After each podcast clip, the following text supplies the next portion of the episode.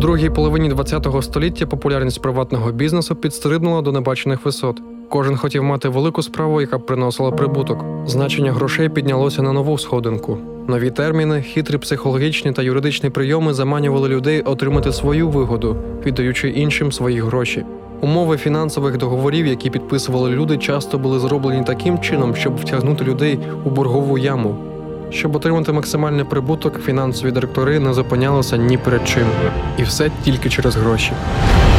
Тема сьогоднішньої програми найбільш великий, найменший інвестор.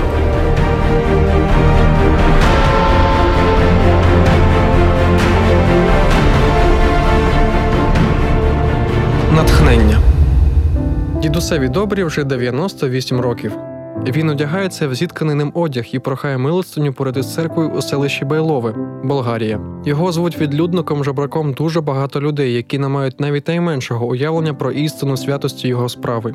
Навіть у такому віці він продовжує від усього серця давати оточуючим своє багатство, доброту і людяність. Його можна побачити час від часу на столичних вулицях в пошуку щедрих людей. Десятки років дід добрі збирає гроші на відновлення болгарських церков. Холод та погана погода не перешкода. Його не лякає голод. Він не лається на байдужих людей. Ця стара людина відрізняється добротою і лагідністю. З посмішкою поцілує дитячу ручку, яка залишила гроші в його касі. Дякую за подаяння. Поговорить про Бога з перехожим. Дідусь добрий не жебрак. Він сам хоче врятувати душі незнайомих. Не можна назвати убогом людину, як він, котрий, забувши про потреби, збирає гроші на користь піднесеної справи, яка стоїть далеко від матеріальних благ. У 2010 році, коли були зйомки документального фільму про церкву, біля якої він сидів, журналіст болгарського телебачення зробив в архівах церкви шокуюче відкриття. Найбільше приватне пожертвування, що отримала церква 40 тисяч євро, було зроблено старим жабраком дідусем добрі. 98-річний старий навіть не торкається жодної копійки з грошей, які йому подають. Він живе лише на свою пенсію, яка складає 100 євро на місяць, а також на негрошові подаяння у вигляді продуктів. У це важко повірити, але в нашому світі є люди, що живуть на крихітну пенсію і при цьому жертвують на споруду храмів і церков значні суми грошей. Дідусь добрий допомагає і багатьом іншим. Наприклад, він сплатив комунальні рахунки дитячого будинку, який опинився на межі відключення тепла та світла. Також він допомагає бездомним. Але про всі добрі справи дідуся ми ніколи не дізнаємося, бо він про це не говорить. Старий у своєму минулому втратив слух на війні, коли його зачепило вибухом. Що ж підштовхнуло його стати божим мандрівником? Про це він також змовчує.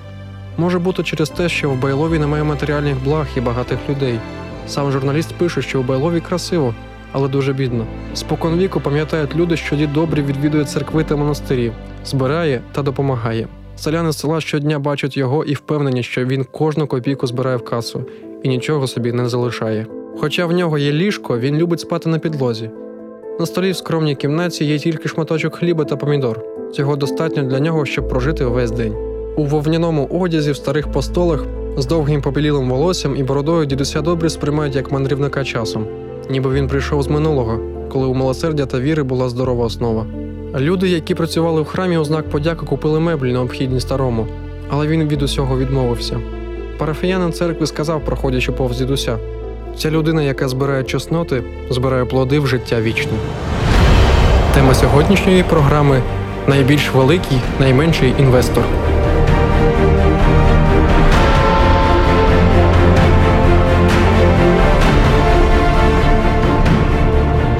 Натхнення. Коли виникає питання про дружбу, стосунки, життєві цінності, кількість підручників, де можна знайти відповіді, значно поступається кількості питань, що виникають. Вісім безкоштовних уроків Формула життя це унікальний курс із психології відносин та утвердження твоєї особистості у цьому світі. Подружися з собою. Що значить дружба?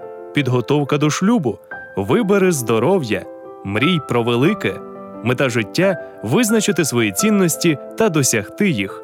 Формула життя безкоштовні уроки, які потрібні кожному. Для більш детальної інформації дзвони за номером 0800 30 20 20 або заходь на сайт hope.ua, де ти зможеш знайти відповіді на всі найважливіші запитання. Тема сьогоднішньої програми найбільш великий, найменший інвестор.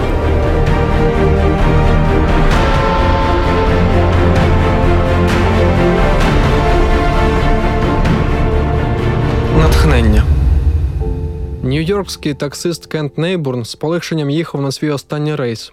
День був довгий, заробляти було як завжди важко, і він вже уявляв, як поїде додому та добре відпочине. Прочекавши кілька хвилин, я просигналив знову та подумав про те, щоб в'їхати. Але замість цього я припаркував машину, підійшов до дверей та постукав.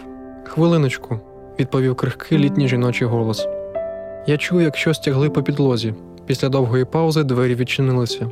Маленька жінка років 90 стояла переді мною. Вона була одягнена на наче з фільмів про 40-ві роки. Поруч з нею була невелика валіза. Квартира виглядала так, ніби ніхто не жив в ній протягом багатьох років. Ви б не допомогли мені віднести мою сумку в машину, сказала вона. Я відніс валізу в машину, а потім повернувся, щоб допомогти жінці. Вона взяла мене за руку, і ми повільно пішли до автомобіля. Вона продовжувала дякувати мені за мою роботу. Ти такий добрий хлопчина, сказала вона. Дрібниці. Я просто намагаюся ставитися до моїх пасажирів так, як я хочу, щоб ставилися до моєї матері. Коли ми сіли в машину, вона дала мені адресу, а потім запитала: не могли б ви поїхати через центр міста? Це не найкоротший шлях, швидко відповів я, а сам подумав про велику суму грошей, яка нарахувалася б на лічильнику за такий довгий маршрут. О, я не заперечую, сказала вона. Я не поспішаю. Я вирушаю в хоспіс. Моя сім'я давно виїхала, я вже давно одна. Мене ніхто не чекає. Лікар каже, що мені залишилося вже не дуже довго. Яким маршрутом ви хотіли б поїхати? запитав я.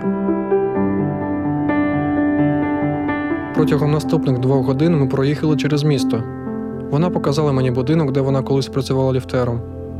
Ми проїхали через район, де вона з чоловіком жили після весілля. Показала мені меблевий склад, який колись був танцювальним залом, де вона займалася ще маленькою дівчинкою. Іноді вона просила мене пригальмувати перед конкретною будівлею або провулком і сиділа, дивлячись у темряву, нічого не кажучи.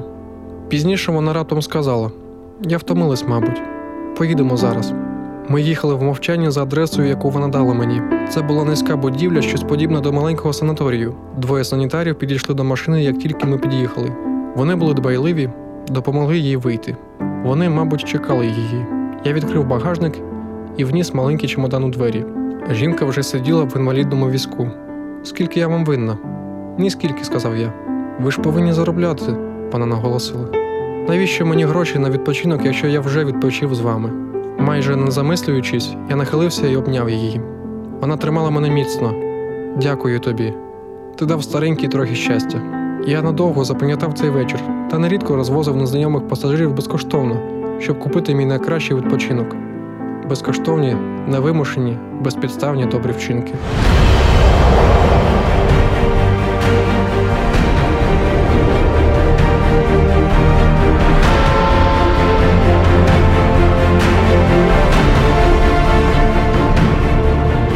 Натхнення.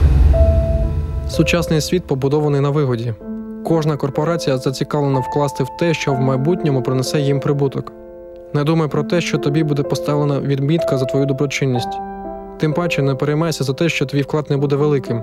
Ми навчені думати, що наше життя обертається навколо великих моментів, але великі моменти часто ловлять нас ненацька, красиво загорнуті в те, що інші можуть назвати дрібницею. Нехай кожна інвестиція добра буде тобі в радість, безкорислива та від чистого серця.